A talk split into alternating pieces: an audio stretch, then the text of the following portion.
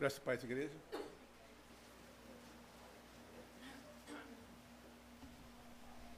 A palavra de hoje está em Tito, Tito 3, a partir do versículo 1.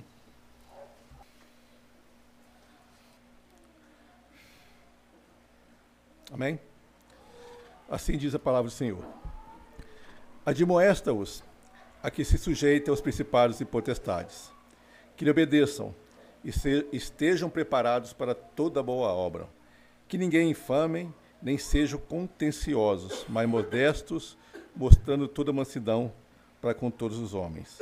Porque também nós éramos, noutro tempo, insensatos, desobedientes, extraviados, servindo a várias concupiscências e deleites, vivendo em malícia e inveja, odiosos, odiando-nos uns aos outros. Mas quando apareceu a benignidade, o amor de Deus, nosso Salvador, para com os homens, não pelas obras de justiça que houvéssemos feitos, mas segundo a sua misericórdia, nos salvou pela lavagem da regeneração e da renovação do Espírito Santo, que abundantemente ele derramou sobre, os, sobre nós por Jesus Cristo, nosso Senhor, para que, sendo justificado pela sua graça, sejamos feitos herdeiros segundo a esperança da vida eterna. Fiel é a palavra, e é isso, e isto quero que deveras afirme, para os que creem em Deus, procure aplicar-se às boas obras. Essas coisas são boas e proveitosas aos homens, mas não entre em questões loucas de analogias e contendas, e nos deba deba debates acerca da lei, porque são coisas inúteis e vãs.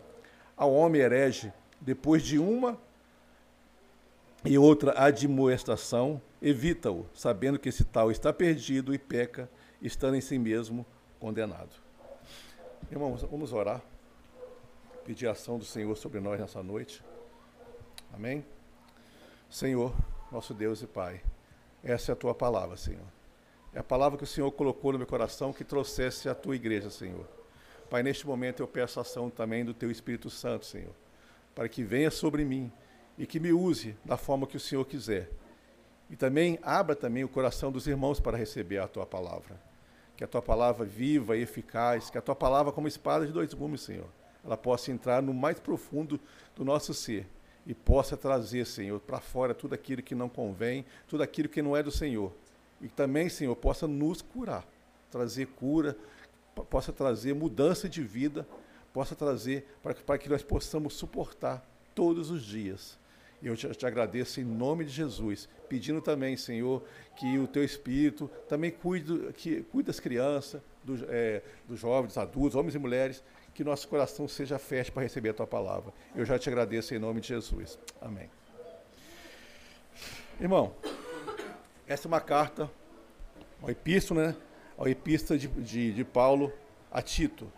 É uma epístola de Paulo que é, Tito estava na igreja de Creta e Paulo escreve essa, escreve essa carta a Tito porque a igreja lá em Creta estava passando por alguns problemas, por, é, problemas doutrinários, e não só, não só pra, é, para problema doutrinário que essa carta foi escrita, porque também, além de colocar a igreja em ordem, também instituísse o presbitério nessa igreja. Sobre Tito, ele era um, ele era um gentil, muito provável sua conversão tenha se dado quando Paulo subiu de Antioquia para Jerusalém, Paulo se referia a ele como. Obrigado, pastor. Se, se, é, se referia a ele como um companheiro e cooperador, um verdadeiro filho na fé. Paulo é, cita isso na carta em Tito 1,4. Tito, o Tito era um cara, era um homem muito instruído, né? um discípulo muito querido de Paulo, de muita responsabilidade. Paulo depositava muita confiança nele. E tanto que ele, eh, na, no envio das cartas ao Corinto, ele, ele participou não só no envio das cartas, como também no que, no que, foi, no, no que foi, no que foi pregado, no que aconteceu na igreja de Corinto. Tito também esteve com Barnabé e Paulo no concílio de Jerusalém, quando foi decidido, foi, quando foi falar sobre a conversão dos gentios. Tito esteve lá e Tito não era circuncidado. Timóteo foi circuncidado, Tito não chegou a ser circuncidado, circuncidado nem precisou fazê-lo. Ele, ele, estava presente nessa, nessa, nesse, nesse concílio. E sobre essa carta, Tito foi encarregado por Paulo né, para resolver os problemas dessa, igreja que estava na ilha de Creta. É, Paulo passou por, passou por Creta antes de, de na, na, viagem que estava por Roma, mas ficou pouco tempo, porque ele, ele queria parar, mas não, consegui, não, não pararam, porque eles queriam que o barco seguisse. Vocês podem procurar isso na, na, no livro de Atos, né? Que o barco continuasse, mas no meio do caminho deu problema, eles acabaram parando em Malta, e Paulo em Roma chegou em Roma foi preso, prisão domiciliar. É, é, o que atesta dessa carta é que essa carta foi escrita entre, entre a primeira prisão e a segunda prisão de Paulo, que é, seria entre, entre a primeira e a segunda. Quando Paulo voltou, viajou de novo e passou por Creta. Há também, é, os cretenses também são citados em Atos, quando os, os na, quando, quando, quando, o Espírito Santo desceu, eles falaram em outras línguas, um, um, um dos povos que eles falavam eram os cretenses, os cretenses também é, estavam lá. Então, possivelmente, eles, esse pessoal que foi em Atos dos Apóstolos, que estiveram no Pentecostes, eles voltaram para Creta e pode, pode ser que eles abriram células lá. Talvez Paulo apenas pegou essas células e foi, foi, foi transformando em igreja. Mas Paulo apenas é, ficou pouco tempo lá. Ficou, ficou pouco tempo em Creta. Tanto que é, ele, ele envia Tito para essas igrejas. E essa carta que ele, que ele manda pa, para Tito é justamente para poder corrigir os problemas da igreja. Problemas de igreja que vamos falar daqui a pouco, um pouco mais sobre isso. Hum. Paulo faz três recomendações a Tito. Ele, caminha, ele encaminha, ele pede para que, que Tito encaminhe com diligência Zemas, é, Zemas, o intérprete da lei Apolo, está em Tito 3,13, ajudando ele em tudo. Depois ele pede que, que, que Tito envie Artemas e Tíquico para Nicópolis, para, o, encontro, para o encontro dele, de Paulo, e fala, com, e fala com Tito sobre o que ele deveria fazer nessa igreja. Que deveria promover o espírito de santificação nas relações eclesiásticas e também instituir o presbitério. Assim como toda igreja que Paulo, que Paulo começou, plantou, quando Paulo saía, as igrejas acabavam caindo em sérios problemas, porque Ora, é, ora eram os judaizantes que entravam na igreja, ora pessoas de outras religiões que entravam na igreja. Existia um grande problema chamado secretismo, é que a, você tem uma doutrina pregada, é, plantada, mas existiam existia outras religiões. E as pessoas que eram de outras, dessas outras religiões, que eram convertidas ao cristianismo, elas começaram a trazer para a igreja é, coisas daquelas outras religiões. Aí criava aquele que chama de secretismo, aquela união de várias coisas, entendeu? De várias reuniões, de, de, de várias coisas, e no final acaba, acabava deturpando a doutrina. João Calvino disse que depois da partida de Paulo, Satanás se esforçou não só para derrotar o governo da igreja, mas também para corromper a sua doutrina. Não é isso, não é muito diferente do que acontece hoje. Muitas igrejas começam bem, mas sempre há um esforço do mal para destruir a doutrina da igreja. Gente, vou, né, hoje se encerrou um período eleitoral. Eu escrevi aqui, quem ganhou, isso não importa no momento. Não é, não é o assunto nosso, não é, o nosso assunto não é política. Mas uma coisa que me chamou a atenção nesse período eleitoral, coisa que eu não vi no último, talvez a gente, porque a gente, acho que o pastor me falou nesses quatro anos, em vez de nós orarmos né, pela, pelo nosso país, nós ficamos muito preocupados com outras coisas. Eu, eu, vi um rapaz falando que, em vez de nós preocuparmos com o país, as pessoas estão preocupadas em, em produzir memes. Os crentes não oraram, os crentes não levaram a sério o que estava acontecendo. E, e, e essa, essa, eleição, é, essa eleição nos mostrou uma grande coisa: a perdição da igreja do Senhor. Entendeu? Porque nós vemos uma, é, a diferença entre os crentes. E eu falo crente evangélico, vou nem citar cristão. Porque se eu citar cristão, eu vou estar, eu vou estar citando macumbeiro, porque tem macumbeiro que diz que crê em Cristo, se considera cristão. Tem o católico se considera cristão, o, o espírita se considera cristão, qualquer um que fala que, que crê em Cristo se considera cristão. Eu falo de evangélico, da igreja protestante. Nós estamos com um grande problema na igreja protestante. Tem uma pessoa que há seis anos atrás falou uma frase que gerou um grande conflito na igreja, na igreja, na igreja evangélica. Um cara chamado Paulo Júnior. Se vocês lembram dessa frase, foi uma frase muito feia na época que muita gente não gostou. Ele falou a seguinte frase: nós somos a pior geração de crente. E isso é verdade. A igreja do Senhor ela vem deturpando pouco a pouco, ela vem deturpando para a área da, da, teologia da prosperidade. A igreja do Senhor ela vem, ela vem criando, vem criando falsas doutrinas e nós não percebemos, porque o inimigo estava se influenciando, estava entrando na igreja e estava mudando a igreja. Irmãos, nós estamos no mundo ainda. Jesus vai vai vir um dia. Ele vai voltar. Ele vai buscar a sua igreja. Mas ainda somos cidadão desse mundo. Nós ainda estamos no mundo. Jesus, na sua oração sacerdotal, lá em João 17, 11, eu vou adiantar para não, se vocês quiserem abrir, você pode abrir, diz o seguinte: já, já não estou no mundo, mas eles continuam no mundo, ao passo que eu vou para junto de ti. Em João 17, 4, mesmo João 17, 14, 16, diz o seguinte: Eu lhes tenho dado a tua palavra, e o mundo os odiou, porque eles não são do mundo, como também eu não sou. Não peço que os tire do mundo, e sim que os guarde do mal. Eles não são do mundo, como também eu não sou. Vou equilibrar minha Bíblia que vai dar espaço para mim aqui. Isso. Pronto. Irmão, nós estamos nesse mundo ainda. Apesar, apesar da nossa pátria ser celestial, nós vivemos nesse mundo. É nesse mundo que nós como, temos comunhão com o Senhor, comunhão com os irmãos. E esse mundo está em transformação a cada dia, todos os dias. O mundo hoje não é o mesmo mundo no início do início. Vou dar um exemplo. Na época de Davi. O mundo, hoje, o mundo, o mundo do, de Jesus não é o mesmo mundo da época de Davi. O mundo do, do, dos reformadores, por exemplo, não é o mundo da época de, de, de Cristo.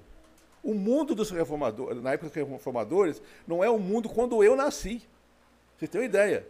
E o mundo hoje é diferente do mundo quando eu nasci. O mundo está sempre, tá, tá sempre sendo transformado. Só que tem um problema, irmão. O mundo pode ser transformado, mas a nossa fé não pode ser transformada. A, a, a, os nossos valores não podem ser transformados. A palavra de Deus é a mesma desde Gênesis até o último dia. Eu não vou falar Apocalipse, porque Apocalipse não fala o último dia. Vou falar assim, de Gênesis até o último dia, até o dia que o Senhor virá.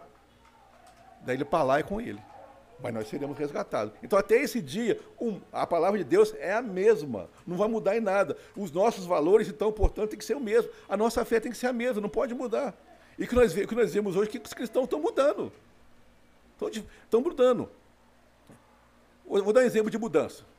Eu até pulei, pulei a fala. Vou dar um exemplo de mudança. Quando eu nasci, e algumas pessoas riem quando o pastor prega alguma coisa, no último dia no último culto falou a palavra ancião, algumas pessoas minha cara, não sei por causa de quê, não entendo causa dos meus cabelos brancos, quando eu nasci, não existia computador. Não existia. Aliás, o computador estava lá, mas é aquela, aquela caixa, quase cabia nessa casa, nesse cômodo aqui. Não existia computador, não existia internet, não existia celular. Quando eu nasci, não tinha isso não. Era TV preto e branco, nem todo mundo tinha. A gente, eu, e meu, eu e meu primo, que nós era, éramos crentes, pulavam cerca da vizinha para ficar na janela vendo, vendo desenho com, com um amigo nosso. E nem todo mundo, quer dizer, nem todo mundo tinha acesso. A rádio era a coisa mais comum. Hoje não, hoje está tudo na palma da sua mão. Hoje toda a informação que você precisa está na palma da, da, sua mão. E hoje nós somos os crentes mais desinformados que existe. Uma coisa que não dá para entender.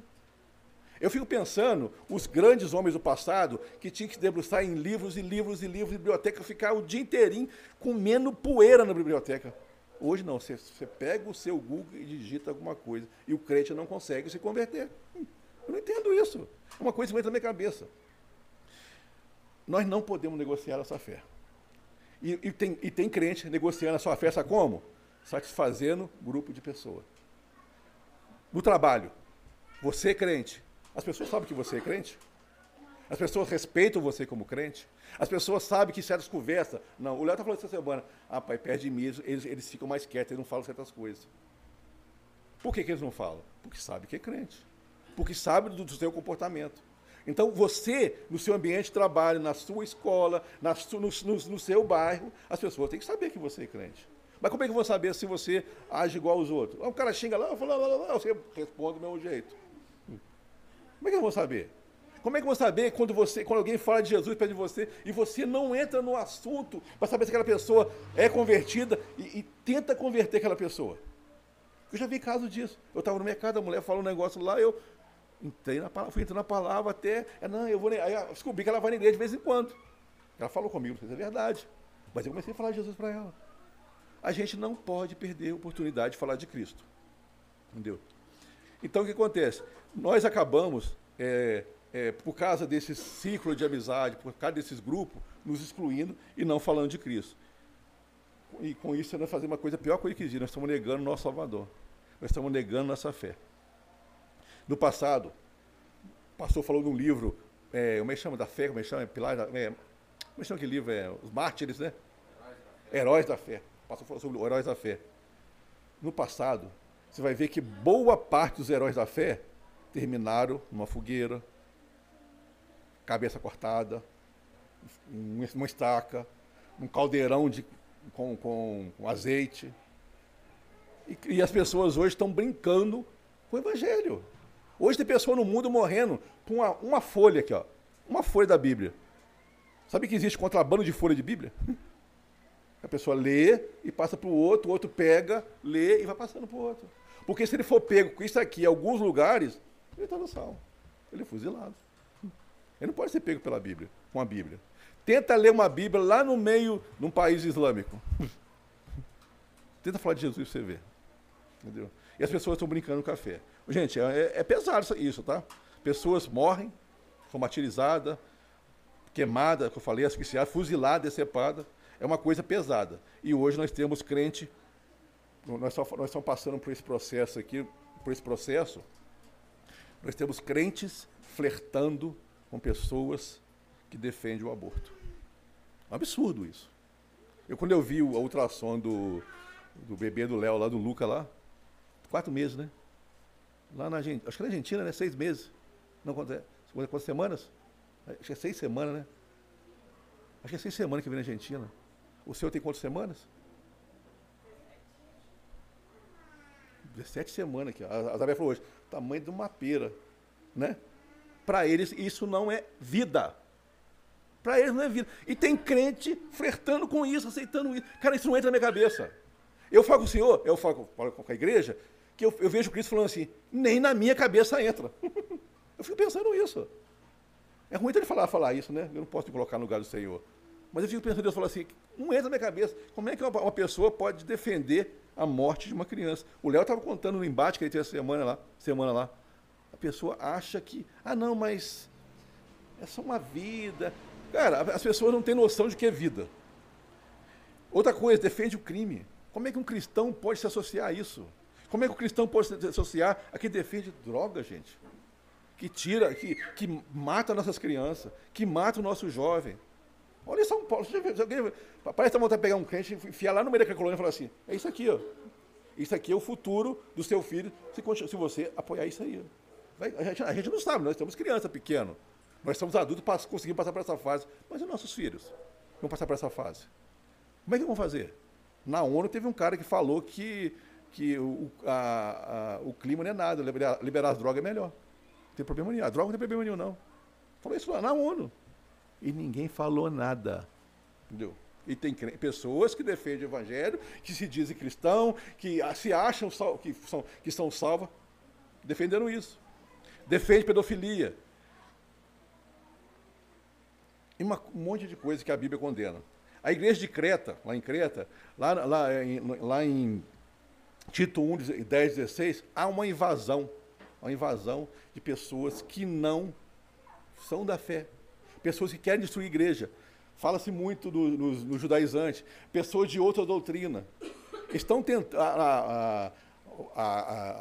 Hoje no Brasil já tem a igreja da consciência. Como é que chama da igreja da LGBT? Entendeu? Da inclusão social, vamos dizer assim. Já tem igreja de inclusão. Esse, eu, eu, vi um, um, tempo na internet, um cara, eu até debati, debati com ele, ele estava com a mão na, na mão na cabeça de um cara, o cara com fuzil, do, fuzil do lado, do lado da mão, assim, ele, ele voltou o fuzil. Fuzil do lado, ele orando. Eu falei, você está orando marginal? Ele falou que o cara foi liberto. Eu falei, liberto de quê? Liberto seria, você falou assim, ó, o cara, tá aqui está o cara, ó. Ele era assim, agora é assim. Liberto por quê? Ele foi na delegacia se entregar? Ele entregou os crimes dele? Ele entregou a arma dele? Não. Eu estou orando porque o cara foi convertido, mas continua com fuzil, continua matando, continua traficando, continua fazendo um monte de coisa errada. Eu fico pensando, daqui a pouco já, já tem a igreja apostólica da, do, LGBT, daqui a pouco tem a igreja apostólica dos bandidos. Vai ter o irmão lá na frente, lá pregando, bonitinho, armado, e todo mundo dando tiro para cima, dando glória a Deus. Só falta isso. A igreja do Senhor está se perdendo, gente. E culpa, nós também temos um pouquinho de culpa nisso, tá? Deus. Eu pergunto a vocês, que tipo de evangélico nós somos? Jesus disse que nós somos o sol da terra, né? E o sol sem sabor não serve, serve para quê? Para nada. Para nada. Nós devemos, nós devemos ser o quê? A luz do mundo. E a luz do mundo que Jesus fala não, deve, não é para ficar, colocar aqui, debaixo de uma cadeira, debaixo de uma mesa, não. é para ficar aqui, ó, brilhando, iluminando. Então, aonde nós estivermos, aonde vocês forem, vocês têm que ser luz, vocês têm que ser sal, vocês têm que ser boca profética do Senhor. A igreja, a igreja fala muito, você tem que ser boca de Deus, você tem que falar de Deus a todo momento e não se deixar levar. Porque muitos cristãos estão pegar, pegar um ídolo, um ídolo e colocar na casa deles. E esse ídolo, é, esse ídolo tá, é, mente para eles, que eu, que eu, digo assim, falo, é, é, deturpo o evangelho para eles, e eles, eles estão acreditando.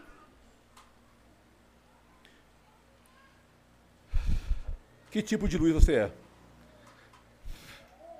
Você apaga quando seus amigos falam alguma coisa, sua família fala? Veja, nós, nós, essa aqui é. Eu não sei como vai ser, como vai ser daqui para frente. O pastor falou muito, falou aqui na frente que eu não sei como vai ser daqui para frente. Mas uma coisa a gente não pode negociar: a nossa fé. Nós temos, eu vou, vamos falar depois sobre a de mostrar os que sujeitam os principais potestades, mas uma coisa a gente não pode fazer: se calar. Ninguém na Bíblia se calou. Todos falaram. Se nós nos calarmos, eles falarão. Eles estão falando porque nós vivemos muito tempo calado. Essa é a verdade. Nós muito tempo calado. O pastor falou sobre posição, e eu, eu falo sério, eu admiro o pastor ter feito isso. Eu vi muitos pastores na internet, é, mas a gente, tipo assim, o cara não se posiciona. Eu vi pessoas ímpias elogiando pastores evangélicos na internet, acredita? Porque pastor não se posiciona. Porque tem medo de se posicionar, nunca vi isso. Lógico que ele não vai, como representante da igreja, se posicionar. Mas como pessoa pública, ele vive num país. Ele cuida de ovelhas. Adianta você, adianta você cuidar de ovelhas num, num, num, curral e embaixo o fogo pegando e as ovelhas pulando e você, glória a Deus. Não é assim que funciona. Você tem que também direcionar. Não é? Entendeu? Como podemos caminhar na graça do Senhor? Esse, essa, eu, gente, toda, toda vez que a gente faz uma, uma arte, acho que o Rodrigo faz a mesma coisa, a arte tem a ver com aquilo que a gente, que a gente pensa na hora que, que a gente vai trazer uma palavra. Caminhando na graça. Como nós podemos caminhar na graça do Senhor? E se vocês notarem a, a, a, a imagem que eu escolhi, alguém justamente caminhando numa praia. Mas por que numa praia? Podia ser, num, podia ser num campo, né? Num, num piso, mas não aparece, sabe por quê? Qual pegado nós temos deixado? Porque através dessas pegadas as pessoas nos seguem. É como se você chegasse numa praia à tarde, onde todo mundo andou. É lógico que é impossível de fazer isso, mas você olhar as paredes e falar assim, ó, aquela pegada é de uma pessoa de Deus, essa aqui não é, aquela é, aquela não é. A nossa pegada tem que ser pegada do Senhor. Porque aonde nós andamos, aonde, aquilo que falamos, aquilo que expressamos, o nosso jeito de ser, é, é aquelas pegadas. Nós, é, é a maneira que nós demonstramos que somos salvos. É como nós mostramos nossa fé em prática. É o que está escrito lá em Tiago 2,17. A graça da salvação, ela é dada por Deus, tá, gente? Sem mérito nosso, nós não podemos fazer nada mas nós temos responsabilidade na nossa caminhada. Porque é a maneira que nós caminhamos é que nós atraímos as ovelhas. As ovelhas seguem o pastor. Eu já vi a ovelha, a ovelha na frente, o pastor atrás, né? Mas as, a, as, as, as ovelhas seguem o pastor, seguem o pastor. Se o pastor for ruim, se o pastor for ruim, as ovelhas não vão até ele.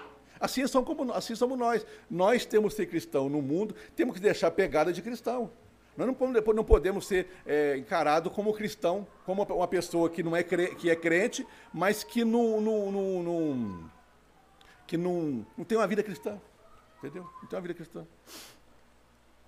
E a palavra de Deus tem muito a ensinar nessa, nessa carta, nessa carta de Paulo, de Paulo a Tiago. Quando o pastor leu Romanos 13, eu falei, meu Deus do céu, o pastor começou com o meu versículo. o meu versículo. Mas, nós, mas o Senhor, como o pastor falou, o Senhor fala de maneira diferente com a gente. Amém? É, nós temos que ter vida santa, tá? Viver em santidade. E isso aí não é nem, nem coisa que deve se falar, é algo comum na vida do cristão. A, a, o texto de, o texto de, esse texto de Tito começa o seguinte: começa com uma, um tratado à obediência civil. É o que nós teremos que, a partir de hoje, levar a sério. Não que nós até hoje não levássemos a sério, mas hoje nós teremos que ficar mais ligados dessa tal, dessa tal é, obediência civil. E o texto diz o seguinte: admoestos a, a que sujeitem aos principados e potestade que lhe obedeçam. Até aqui. No contexto, no contexto da, da história, no contexto lá dos cretenses, ele era um povo que tá estava sendo dominado por invasor. Né? Invasor. Não é como nós hoje que temos o direito de, de escolher e escolhemos errado. Eles não, eles estavam pior que nós. Eles tinham um povo que dominava e eles estavam se insurgindo com esse povo, se, é, se rebelando com esse povo.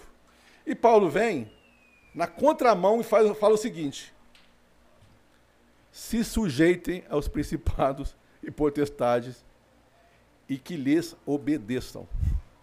Não briga com ninguém. É o, é o recado para nós hoje. O pastor falou. Nós devemos nos sujeitar aos principados e potestades e os obedecer. Romanos 13, 1, pastor, que o pastor acabou de ler. Não há autoridade que não tenha sido instituída por Deus. Essa autoridade que hoje toma conta do país pode ser, porque toda autoridade ela pode ser uma benção ou pode ser um juízo. Pode ser um juízo.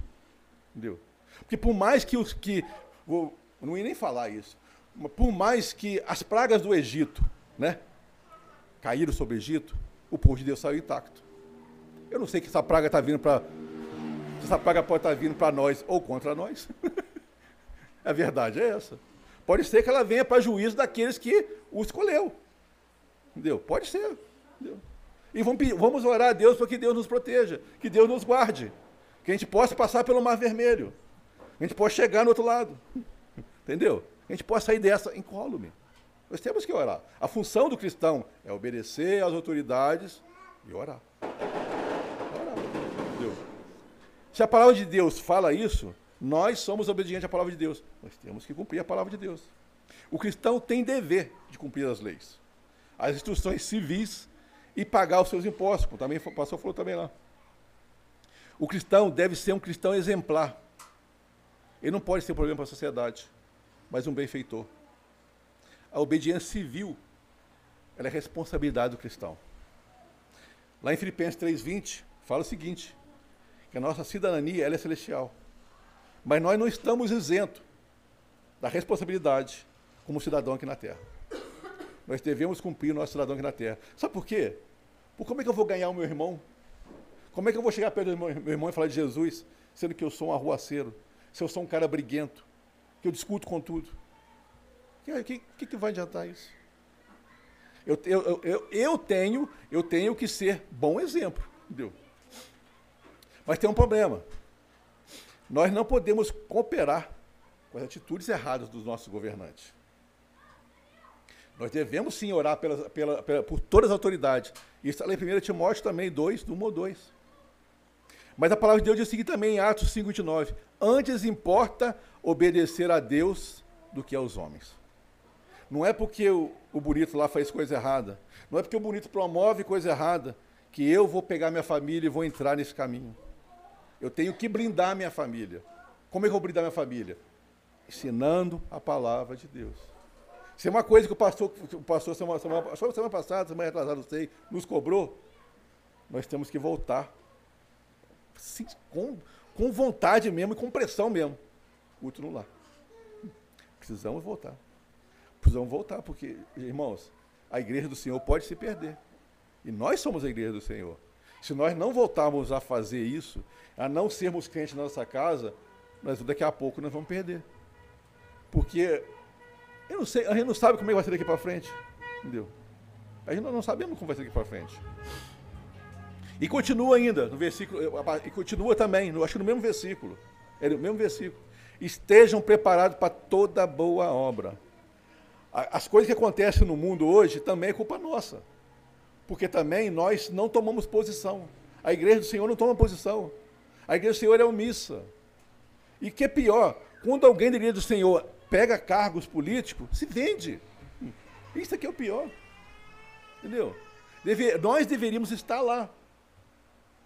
Nós deveríamos estar nesses lugares. Mas o problema todo é que quando um de nós entra lá, é o primeiro a se vender. Como se. É, então muita gente fala que, que política é a coisa do demônio. Não deve, cara, não deveria ser. Porque política está tá, tá na Bíblia desde, desde, desde de Gênesis praticamente. Está na Bíblia isso. Deus instituiu reis, juízes, isso é política. Falar que, que política e religião que não se mistura, isso é coisa do demônio. Isso é coisa que desvia crente, está na Bíblia. Ué, não tem reis? Não tinha juízes? Ué, é política. Isso é política. O problema é que nós somos acostumados a fazer o errado. Acostumados com o errado. Quer ver uma, uma coisa que mudou a sociedade, que o crente, que muitos crentes não sabem, e muitas igrejas não pregam? Amanhã é dia 31, não é? Amanhã é dia 31. É o dia do quê? Quem sabe o que é amanhã? Dia da reforma. Os reformadores eles fizeram um, um, grande, assim, uma grande revolução, vamos colocar assim, na religião. A religião mudou. Nós, nós somos crentes hoje graças à reforma. Né? A igreja protestante existe por causa da reforma. Mas os reformadores não fizeram só a reforma cristã. Houve uma, houve uma reforma mundial. País igual os Estados Unidos, praticamente é proveniente da reforma. Os puritanos foram para lá.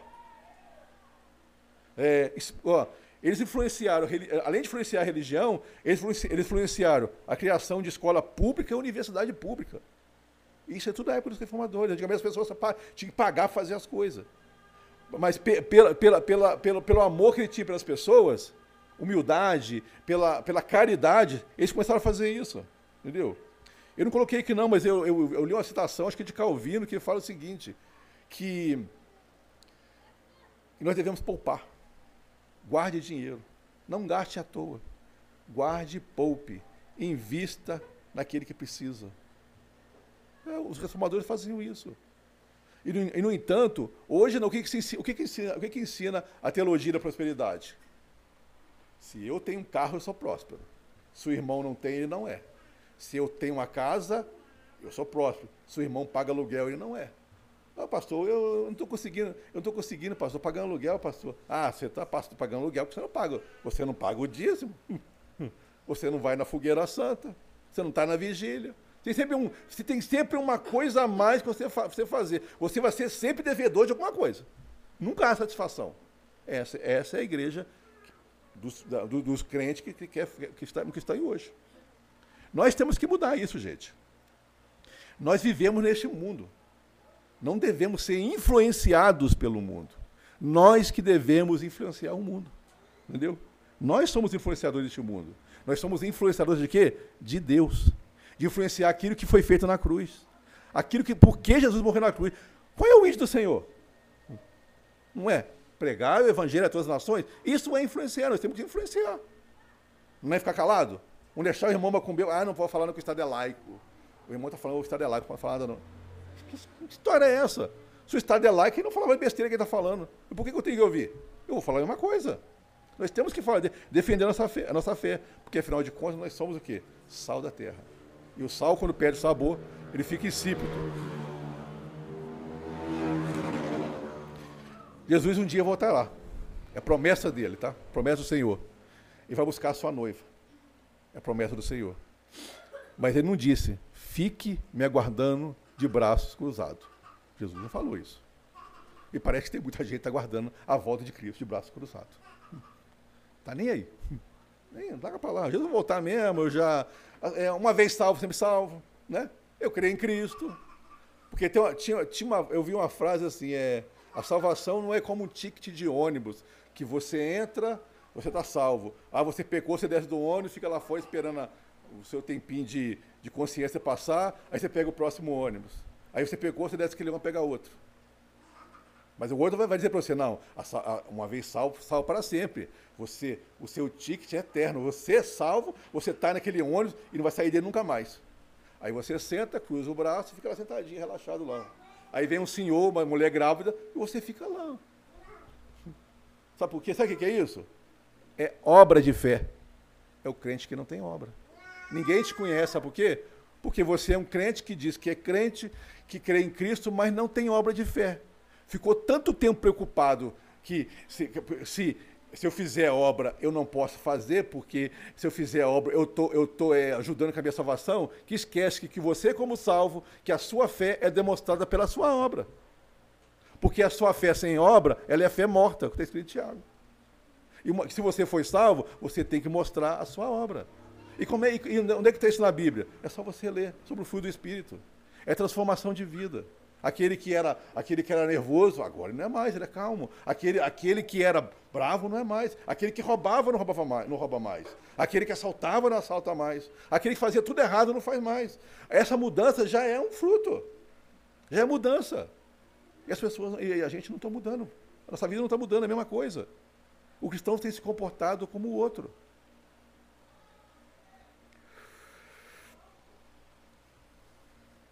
Vamos continuar. Porque também, irmãos, nós éramos, noutro tempo, insensatos, desobedientes, no versículo 3, tá? Extraviados, servindo a várias concupiscências, deleites, vivendo em malícias, invejosos, odiosos, odiando uns aos outros. Nós éramos assim, mas nós fomos transformados. Mas tem uma coisa que me chamou a atenção. Você acredita que tem muito crente que vive essa vida? Sabia? Tem crente insensato, desobediente, extraviado. Tem crente extraviado. Servindo a várias concupiscências, deleite, ele não tem. Ele não, a mente dele não está nem aí. Ele faz o que ele quer. Ninguém está vendo, eu faço o que eu quero. Entendeu? Vive malícia. Inveja. Eu, eu, vi, eu vi uma situação no meu serviço uma vez de um crente invejando um irmão que ia subir de posto. O irmão era ímpio. Mas ele estava invejando. Sabe por quê? Porque ele orava ao Senhor. E o Senhor vai me dar a, vaga. Aquele irmão não ora. Mas aquele irmão pega as sete, largava as três, não tinha hora de ir embora, dobrava. Ele não, ele parou as três, não quer nem saber. Eu rolava o serviço dele. Porque eu falo com você, na época eu trabalhava em companhia, quando falava comigo assim, ah, é, é, é, o meu serviço era pesado, então a gente sempre tinha um ajudante. Quando falava comigo com o ajudante secreto, eu corria. Eu falei, não, quero não. Tudo preguiçoso. Sério, companhia, minha época era assim. Tudo preguiçoso. Era uma vergonha. Um crente envergonhando o nome do Senhor. Não dá, gente, pelo amor de Deus. Odi crente odioso, odiando uns aos outros. Eu vou falar sério com vocês, tá? Se, você, se tem alguém aqui nessa noite, se tem alguém na igreja cristã do Redentor, que guarda mágoa no coração por alguém que não conseguiu perdoar, meu irmão, você está com sério problema. Sério problema. Se você guarda mágoa por alguém, você está sério problema. Eu vou falar sério com você. Eu vou falar uma coisa com vocês, que o Léo, o Léo é prova de vida. O Léo viu. Eu tinha tudo para odiar o meu pai. Ele brigou tão feio comigo que falou, que, que, que falou comigo que eu tinha morrido para ele. Mas eu dobrei meu joelho e orei ao Senhor. Eu nem era convertido ainda. E hoje, a gente, a gente conversa numa boa. A mágoa que ele me fez, eu vou dizer para você que é difícil até de esquecer. Mas eu oro por ele. Eu brinco com ele, eu converso com ele, eu abraço ele, eu beijo ele, ele é meu pai. Se tem alguém aqui, se tem alguém que ainda guarda ódio, porque gente, por mais que você tente esquecer, não tem como. Eu sempre falei que o perdão é igual uma queimadura. Ela não te incomoda, mas ela está ali. Entendeu? Infelizmente, sem querer, você vai olhar para ela de vez em quando. Sem querer, você vai olhar. Mas se você é, ah, eu, aquela pessoa eu não amo. Ah, não, aquela pessoa eu odeio. Qualquer, tipo assim, não, ó, larga para lá, a dor é minha, você não sabe o que ela fez, mas Cristo sabe. Qual é a oração de Jesus? O que que Jesus? Como é que Jesus ensinou? A, a oração modelo, o Pai Nosso, né? Que Jesus ensinou. Ele não fala assim, Pai, me perdoa, assim como eu tenho perdoado a quem me tem ofendido. Peraí, como é que eu posso pedir perdão se eu não perdoo meu irmão? Como é que eu posso amar a Deus se eu não amo meu irmão? Não é isso que Jesus falou?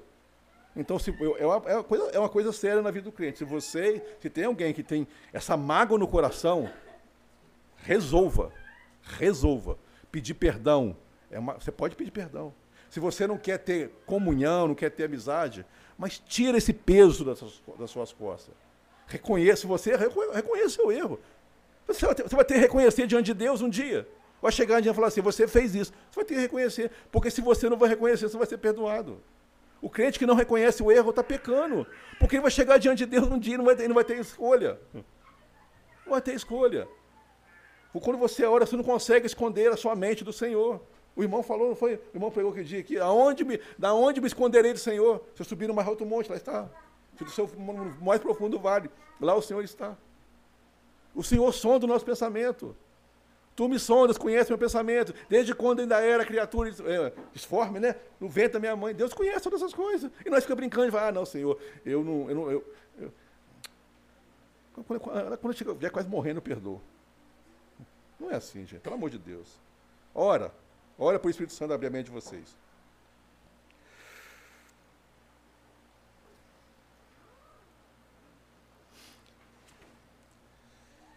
Esse, gente, é o retrato dos crentes de hoje.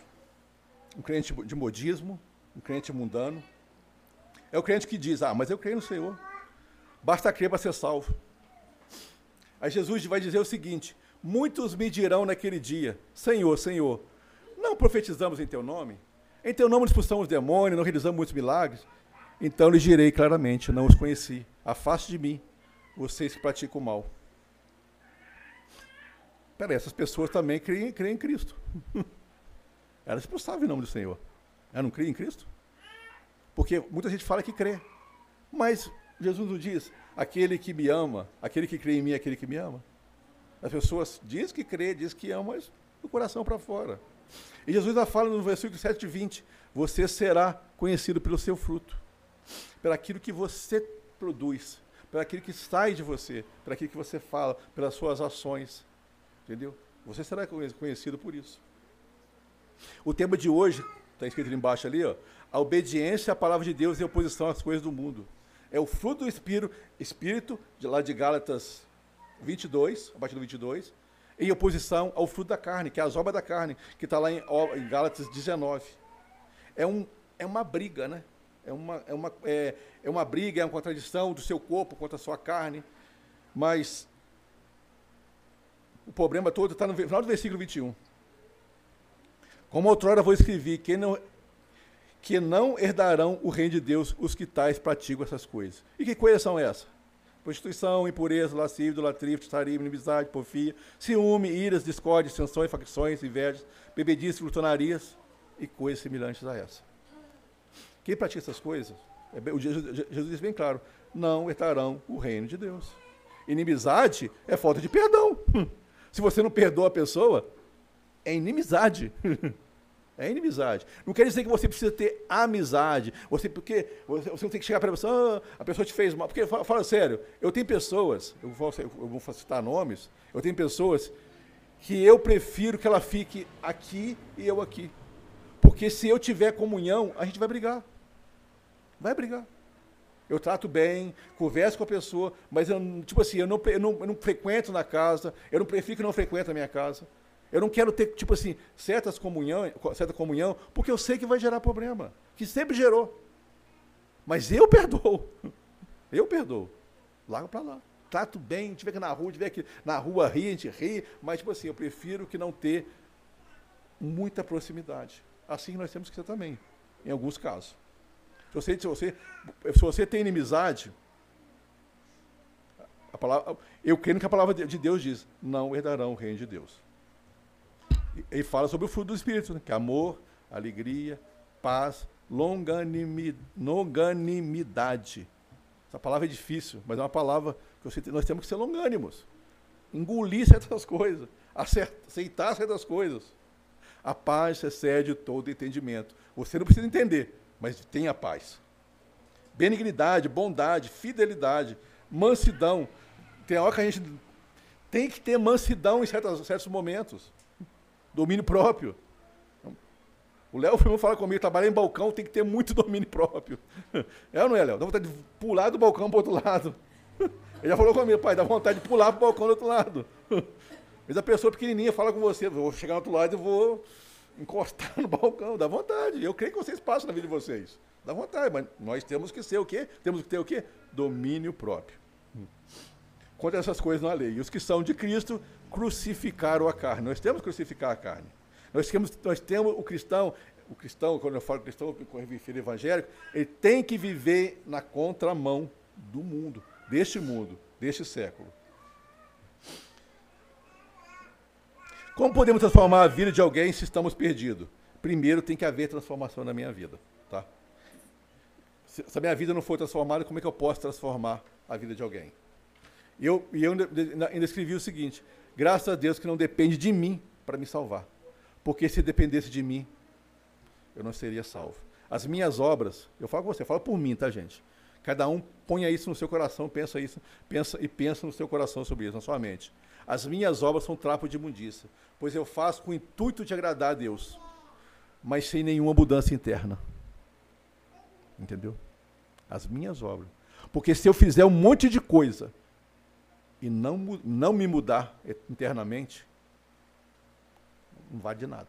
É lógico que essa obra que eu estou falando com vocês não é obra para salvação, não, tá, gente? A Igreja Cristã Redentor, a gente fala em obra, é obra pós-salvação. É obra que o crente demonstra que ele é salvo. Porque senão, não vou estar pregando aqui um amianismo. Não é isso que nós estamos pregando. Nós não pregamos salvação por obras. A salvação é pela, é pela, é pela, é pela graça de Deus. É um dom de Deus, gratuito de Deus. É pela fé é dom de Deus, não, não é por nós, não é para nossas obras, não é por nada que nós fazemos, nada que nós fizemos, nós podemos, nós podemos acrescentar aquilo que Cristo fez na cruz. Nada. Nós entramos, nós entramos no processo de salvação com a pior parte. Sabe por quê? Com o pecado. Porque se nós não pecado, se nós fôssemos livres do pecado, zero pecado, Jesus não precisava de morrer por nós na cruz. Mas nós pecamos, porque desde, desde Adão nós herdamos o pecado. Nós, o, a, o, pecado entrou no mundo e deturpou a humanidade, deturpou a natureza. Falei, falei, falei quarta-feira sobre isso, né? O pecado entrou no mundo, deturpou a humanidade, deturpou a natureza. E nós somos pecadores. Nós pecamos sem, sem saber porque o pecado entrou no mundo. Versículos, versículo 4 e 5. Quando apareceu a benignidade, mas a, aliás, a salvação, tá, gente? Mas quando apareceu a benignidade, a caridade de Deus, nosso, nosso Salvador para com os homens, não pelas obras de justiça que houvéssemos feito, mas segundo a sua misericórdia, nos salvou pela lavagem da regeneração e da renovação do Espírito Santo. Nós não somos salvos por obra. Nossas, nossas obras não podem nos salvar. A palavra diz isso lá em Efésios 2, do 8 ao 9. Nós sempre pregamos sobre isso. O milagre da justificação pela fé é o perdão gracioso e o perdão é, é o perdão gracioso dos pecados do passado. Jesus morreu na cruz por nós. Nós fomos, nós fomos justificados na cruz. Ele pagou um preço que nós não poderíamos pagar, nem teríamos condições de pagar. A gente é pecador. Jesus não tinha pecado. Ele não tinha pecado, ele não pecou. Mas ele se fez pecador em nosso lugar. Ele pegou todo o pecado da humanidade e, e recebeu toda a ira de Deus que toda a humanidade deveria receber. Não é só, ele não recebeu só a minha ira, não. É tipo assim, é como você pegar um mar, um mar, vou dar um exemplo grosso, um mar, uma gota sou eu. E todo o mar é toda a humanidade. Ele recebeu toda a ira por todo aquele mar. Ele não recebeu só, só, só por mim, não. Por, to, por todo mundo. O, esse texto, o texto também fala, segundo a sua misericórdia. Misericórdia é algo que nós não compreendemos. Por mais que nós tentamos pensar em misericórdia, a misericórdia de Deus é imensa. Porque quem, quem entregaria seu filho? Você entregaria seu filho por amor de alguém? Ninguém entregaria. Não, você entregaria seu filho? Não. Nós não faríamos isso. Nossos filhos é nosso. Mas que Deus não pegou Jesus e falou: vai para a cruz. Vai para a cruz. As misericórdias do Senhor se renovam a cada manhã. Está em Lamentações. É, se renova para justo e para injusto. Todos os dias, nós que somos, que somos convertidos ao Senhor, nós que temos a certeza da salvação, nós que oramos e buscamos o Senhor, temos um novo dia para adorar a Deus, para glorificar a Deus. Assim como o ímpio também tem para se converter ao Senhor. Só que eles não se convertem. A chuva cai para todo mundo, tá, gente? Cai no campo do, do, do rico, cai no campo do pobre. A misericórdia de Deus é para todos. E essa misericórdia nos regenerou para uma viva esperança pela ressurreição de Cristo Jesus dentre os mortos. 1 Pedro 1,3, nós já pregamos sobre isso. Está quente. E após essa misericórdia, nós temos o quê? A regeneração. Deus teve misericórdia de nós. E nós fomos regenerados. Nós já falamos muito sobre regeneração aqui. Regeneração é ser vivificado. O Espírito Santo vem sobre nós e nós fazemos, e nós mortos no nosso pecado, nós somos, nós conseguimos ressuscitar, seria mais ou menos a palavra essa, nós mortos, ressuscitar e vemos quão pecadores nós somos e conseguimos pedir perdão para Deus. Porque quando estivermos nesse mundo é, mortos, nós, nós, nós não, não, tem como, não temos como chegar a Deus.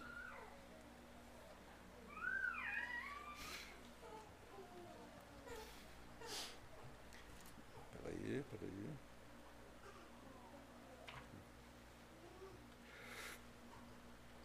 E a renovação? A renovação é o completar da obra de Deus em nós através do Espírito Santo. Aqui, em Romanos 8,30 8, diz o seguinte, irmãos. E os que predestinou, a este também chamou, e aos que chamou, a este também justificou. E aos que justificou, a este também glorificou. E Paulo ainda fala aos filipenses, estou convencido de que aquele que começou a boa obra em vocês vai completá-la até o dia de Jesus. Tudo é feito pelo Senhor. A renova... Ele que nos renova.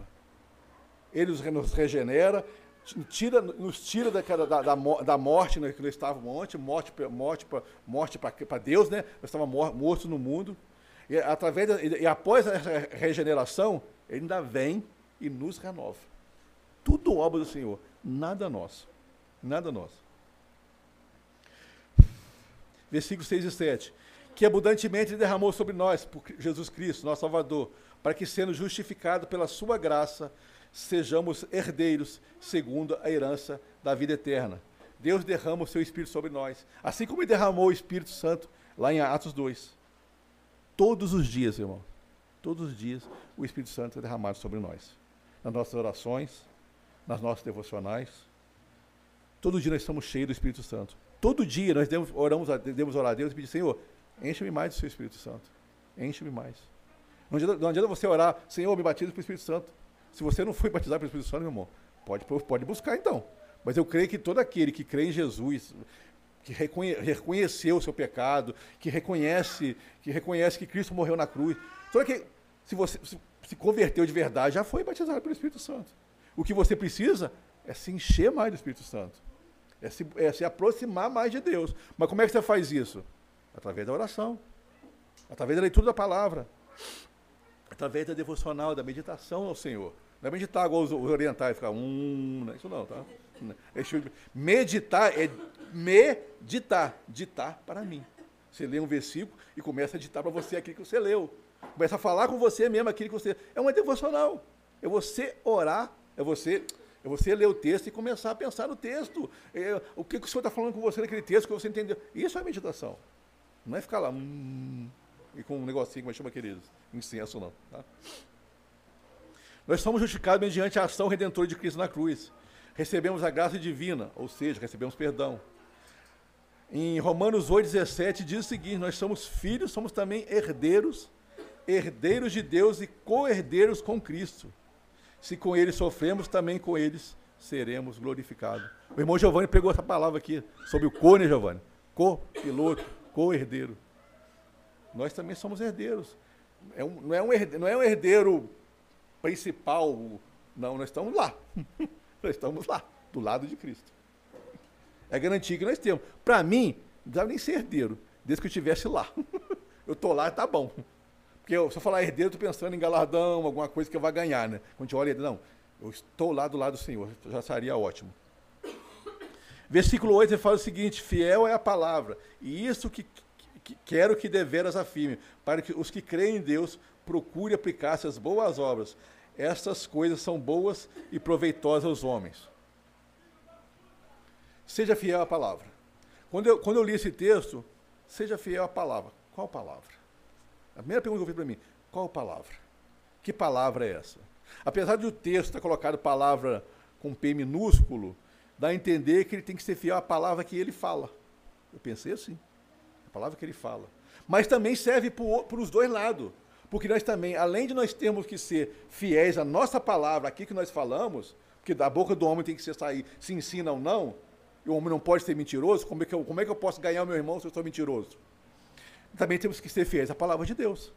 As duas coisas estão coladas uma com a outra. Porque eu não posso, eu não posso falar da palavra de Deus e mentir para o meu irmão do lado. Porque amanhã eu posso ir lá evangelizar o irmão. E eu falar assim, ah, mas você só fala mentira? Aqui você fala de Deus também, meu filho, ó. É mentira também. Entendeu? Nós temos que ser firme. O cristão tem que ser firme naquilo que ele fala. Eu sempre falo, eu falei, tem um irmão, tem um irmão do IPV que ele é meio. Ele é de mal comigo, não sou de mal com ele, mas ele é de mal comigo. Porque eu falei com ele uma coisa que ele não gostou. Ele cismou que eu tinha que ir. Eu falei isso na igreja uma vez. Ele cismou que eu tinha que ir. Ele é daquela. Acho que é águia de aço, não sei, acho que é de aço, não sei. Um clube, um clube de motoqueiro aí. Eu nem motoqueiro sou. Nem de moto no ano. Aí falou comigo que, que eu tinha que ir lá em Coatis com ele, que tinha um amigo meu que mora em Coatis, eu tinha que ir lá com a visita com ele, que eles viram o negócio de moto, que o pessoal de carro ia também. Eu falei, irmão, eu não vou. Ah, por que você não vai? Eu não vou, ué. É, mas tem que ir. Né? E o cara ficou insistindo, insistindo, insistindo. Eu falei, cara, eu não vou. Sabe por que, que eu não vou? Pelo simples fato, se eu falar com você que eu vou, eu sou obrigado a ir. Ué. Se você cristão, se você evangélico falar, eu vou, você tem que ir. Você falou, é a sua palavra. Não, o cristão não tem meia palavra, não, gente. Você não pode ter meia palavra. Porque se você tiver meia palavra, quando você pregar a palavra de Deus, as pessoas não vão crer em você. Essa palavra tem que ser viva, tem que ser verdade. Vamos terminar. Versículo, do versículo 9, 10 e 11. Mas não entre em questões loucas, genealogias e contendas nos debates acerca da lei, porque são, é, porque são coisas inúteis e vãs, a homem herege depois de uma ou outra admoestação, evita sabendo que esse tal está pervertido e peca, estando já em si mesmo condenado. Irmão, essa carta é uma carta pastoral.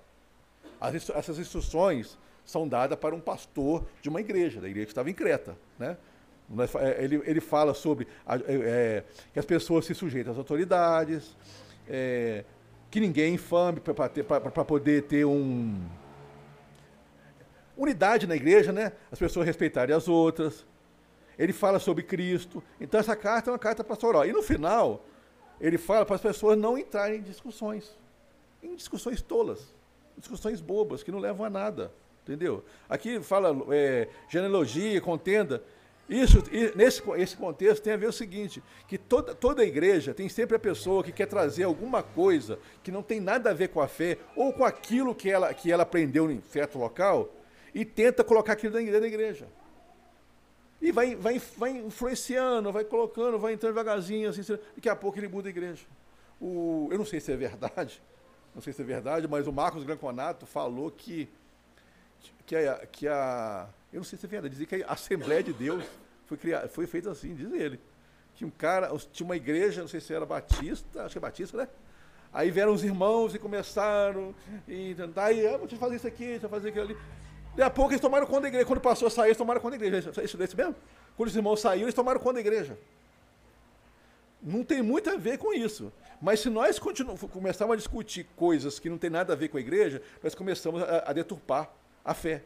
De vez em quando, nós, aqui da igreja, ficamos sentamos ali fora e discutimos algumas, algumas coisas da igreja.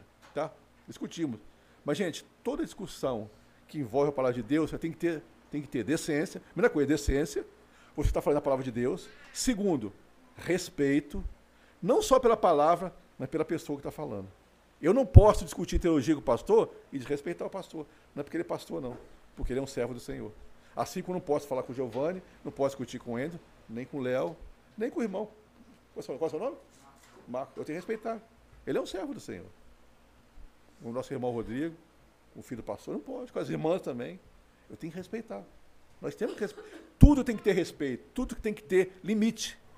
Porque discussão não é briga. Discussão é discutir assuntos e as pessoas não podem discutir assunto aonde elas querem provar que o dela é o melhor, né? Não.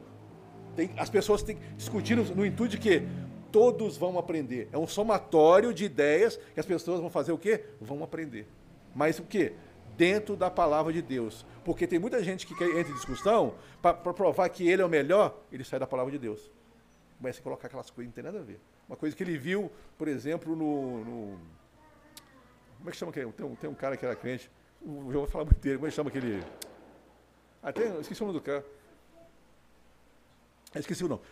É, imagina, você tem um pastor que era crente, aí mudou. Agora está com ideia, ideia, ideia doida, começa na internet a falar um monte de coisa. Começa a falar um monte de coisa. Caio Fábio, Caio Fábio. Aí ele vem com as ideias doidas, o que você faz? Opa, o Caio Fábio falou, ele era pastor, então. Entendeu? Então a gente tem que ter muito discernimento aqui, aquilo que falamos. Nós temos que fazer as coisas dentro da palavra de Deus. E uma outra coisa que, esse texto fala também é sobre o tratamento das pessoas que continuam seus caminhos errados. E pior, levam outros a esse caminho. As pessoas devem ser admoestadas, chamar a atenção. Existe uma doutrina, existe um estatuto na, na igreja.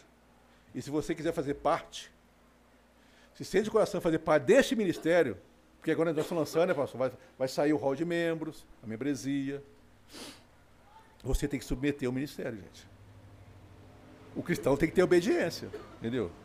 Não é, não é brincadeira. A igreja do Senhor não é brincadeira. Entendeu? Não é uma coisa, tipo assim, não é uma coisa que nós viemos aqui no, no domingo ou na quarta-feira, ou mesmo quando tem outros encontros assim, fora da igreja, não é não, é, é coisa séria. As pessoas têm que levar a sério. Tem que levar a sério. A sério. Por quê? Se não levar, vai, ser, vai ter que ser chamado num canto ao constrangimento.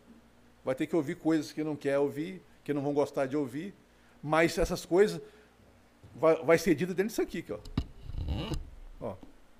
Dentro da palavra de Deus. Porque se você estiver fora da palavra de Deus, você não faz parte do grupo. Infelizmente é assim que funciona. Amém? Essa é a palavra de hoje. Está calor, está quente. Que a palavra do Senhor, irmãos, que, ela, que essa palavra possa ficar no coração de vocês. Que a gente possa repensar. Como o pastor falou, nós vamos entrar num período agora de novo normal. nós vamos entrar num novo normal, que eu não sei que normal é esse, nós não sabemos. Cheio de incertezas. Eu vou dizer para você que os próximos dias não serão fáceis, tá? Que vai haver muita briga. Isso aí não vai. Não pense vocês que a eleição acabou, que não acabou. Entendeu? Estejam vigilantes. Orem, que ainda pode voltar, pode ter reviravolta. Entendeu? Orem, que não vai ser tão simples assim. Mas que a gente, que a gente possa ter uma análise crítica do, da onde foi a igreja do Senhor. Porque muitas vezes nós somos culpados, porque nós temos irmãos do lado falando coisas e nós estamos aceitando. Eu mesmo, quando entrei ali fora, eu vi um, um irmão, um irmão eu fui comprar comida, o irmão está mais preocupado com picanha. E eu exortei. Eu sou assim, eu exorto mesmo, estou nem aí. Não. Cristo morreu na cruz por mim, ele fez coisa maior por mim, por que eu não posso exortar o irmão que está falando besteira? Que engolir isso? gente, Jesus morreu na cruz por mim. Morreu por você. Você vai aguentar isso? Pode exortar, pode falar dentro, dentro da palavra de Deus. Dentro da palavra de Deus. Com amor. Você não ouvir, lá para lá. Às vezes a verdade que a gente fala, as pessoas falam assim, nossa, você falou uma coisa que eu não gostei. Eu, eu gritei? Eu falei, eu, eu falei em tom normal. Ele não gostou. Ele, talvez ele tenha achado que foi falta de amor, porque às vezes eu tenho que falar o que a palavra de Deus diz. Meu querido, Jesus morreu na cruz por você. Por você. Não foi você comer picanha, não. Não foi por isso, não, filho. Não foi por isso. Então você tem que entender que a palavra de Deus diz outras coisas diferentes daquilo que você está pensando. É isso que nós temos que ter. Nós temos que ser, ser é, cristãos verdadeiros. Porque se nós não formos cristãos verdadeiros, o que eu estou fazendo aqui? O que eu estou fazendo perdendo meu tempo aqui na frente, nesse calor suando? O que vocês estão fazendo aqui? Não é nada. É bom que os, que os irmãos vivem comunhão, mas é comunhão séria, é comunhão verdadeira. É comunhão em Cristo, falando a verdade do Senhor. Doa quem doer. Doeu na mão dele, das duas mãos. Doeu no pé. Doeu na, na espada do lado. Doeu na cabeça com a, uma, com a, com a coroa. Doeu muito antes também, quando ele foi açoitado. E nós estamos brincando de ser crente. E eu vou dizer uma coisa para vocês. Enquanto nós estamos brincando de ser crente, Satanás não está brincando de ser Satanás. Essa é a verdade. Ele não está brincando, não. É coisa séria, gente. Então que a gente possa ser voz do Senhor, vigiar, como o pastor falou, vigiar nossos filhos, ficar atento aos nossos filhos na escola. Eu não sei, nós não sabemos como vai ser, tá? Eu vi o Samuel uma vez numa aula online, uma professora falando sobre política, influenciando. A Thaís, na hora, entrou lá no, no WhatsApp, lá, a, o negócio foi tão, assim, assim, o falatório foi tanto que a diretora bloqueou o WhatsApp das pessoas. Só ela pode, ela é lá de lá, ela falou, só eu posso falar. Porque é assim que funciona. A censura é assim, tá? Só eles podem falar, você não. Você, nós temos que aguentar calado. Mas vamos orar para que isso não aconteça no nosso país. Porque nós temos vizinhos, irmãos. Vizinhos que estão passando por problemas sérios. Vizinhos que têm igrejas fechando. Vizinhos sendo perseguidos. Que isso não chega no nosso país. Apesar de que o Brasil é muito grande, eu espero que não. Entendeu? Apesar de que o Congresso nosso também não é tão lá de lá. Mas não sei. O homem tem direito a duas cadeiras no STF. Já tem um monte do lado de lá, imagina mais duas. Vamos orar a Deus, para que Deus nos dê, para que Deus ilumine nossa mente, nos fortaleça nesse momento. Amém? Pai, muito obrigado, Senhor. Primeiramente, muito obrigado pela palavra de hoje. Muito obrigado, Senhor, porque o Senhor fala, fala e falou forte ao nosso coração. Pai, colocamos a nossa igreja em tuas mãos. Colocamos a nossa vida em tuas mãos. Pedindo, Senhor, que o Senhor interceda por nós. Jesus intercedeu por nós. Pedimos a intercessão do céu em nossa vida, a intercessão do céu em nossa, em nossa ação. Pedimos, Senhor, que nos fortaleça, que nos ajude a suportar tudo o que está por vir, Senhor. E que a gente possa, Senhor, cada dia mais, Senhor, estar atento às coisas que acontecem no mundo. Que o Teu Espírito Santo fale todos os dias ao nosso coração, Senhor, que a gente tenha, que a gente possa buscar o Senhor. Não tire de nós o Teu Espírito Santo, assim como diz, diz o salmista. A gente possa orar, buscar mais o Senhor. É pai, que o Teu Espírito Santo ah, entre em nós, Senhor, e desenvolva o desejo de buscar mais o Senhor de orar mais ao Senhor, de ler mais a tua palavra, de estarmos mais juntos, Senhor, para que possamos suportar, Senhor, aquilo que está por vir, Senhor. Que não venhamos, venhamos, Senhor, a pecar contra a tua palavra. A tua palavra é pesada, Senhor. Ela diz que nós devemos nos sujeitar. E é difícil para nós, Senhor, nos sujeitar às coisas que estão acontecendo, Senhor. Mas nós temos que obedecer a tua palavra, por isso peço, Senhor, que o teu Espírito Santo entre em nós e faça morada verdadeiramente, Senhor, para que possamos resistir o dia mal, Senhor. Porque, Senhor, a nossa pátria não é aqui, nós temos consciência disso. A nossa pátria, a nossa pátria é junto a Ti, Senhor. Pai, que a gente possa vencer, que a gente possa ficar alerta a tudo o que acontece no mundo, Senhor. Eu te agradeço, Senhor, porque o Senhor tem falado conosco. Eu te agradeço, Senhor, pela morte de Cristo na cruz, que não foi em vão. Ó oh, Pai, perdoa, perdoa todos aqueles, Senhor, que dizem crer no Senhor, que dizem que estão iluminados pelo Senhor, mas ainda não abriram os olhos para o que está acontecendo, Senhor. Abra os olhos desses irmãos, Senhor. Que eles possam ver a verdade do Senhor, Deus. Que eles possam ver com que, o caminho que eles estão andando, com o que eles estão, que eles estão compactuando, Senhor. Ô oh, Pai, Cuida de nós, Senhor. Cuida do Brasil, cuida da nossa nação, Senhor. O Brasil é do Senhor, Pai. Apesar do inimigo estar no mundo, Senhor, eu creio que o mundo é do Senhor. Eu creio, o Senhor criou todas as coisas. Tem misericórdia de nós, Senhor. Perdoa-nos, Senhor. Perdoa o nosso pensamento. Peço, Senhor, que nesses dias o Senhor esteja nosso coração, nos, no, é, falando forte mesmo, Senhor, que a gente possa, a gente possa não pecar, a gente possa orar, Orar por tudo que está acontecendo. Orar para que as coisas se resolvam da melhor maneira possível. Pai, leva-nos em segurança. Dá-nos uma semana abençoada no Senhor. Proteja todos os irmãos que vão trabalhar, Senhor. Cada um no seu trabalho, nas alturas, nos perigos aqueles que mexem com rede elétrica, aqueles que trabalham em ponte rolante, não sei se aqui tem, aqueles que trabalham em, em lugares perigosos, aqueles que, que, no caminho de retorno, Senhor, tanta coisa tem acontecido nesse mundo, Senhor. Pai, livra-nos, livra Senhor, de todo o mal. Proteja nossos filhos, Senhor, nas escolas, contra as ações do maligno que estão se levantando a cada dia mais. Proteja nossas esposas, proteja nossa vida, Senhor. Eu te agradeço em nome de Jesus por tudo que o Senhor tem feito e sei que tu muito farás. Eu te agradeço em nome de Jesus. Amém.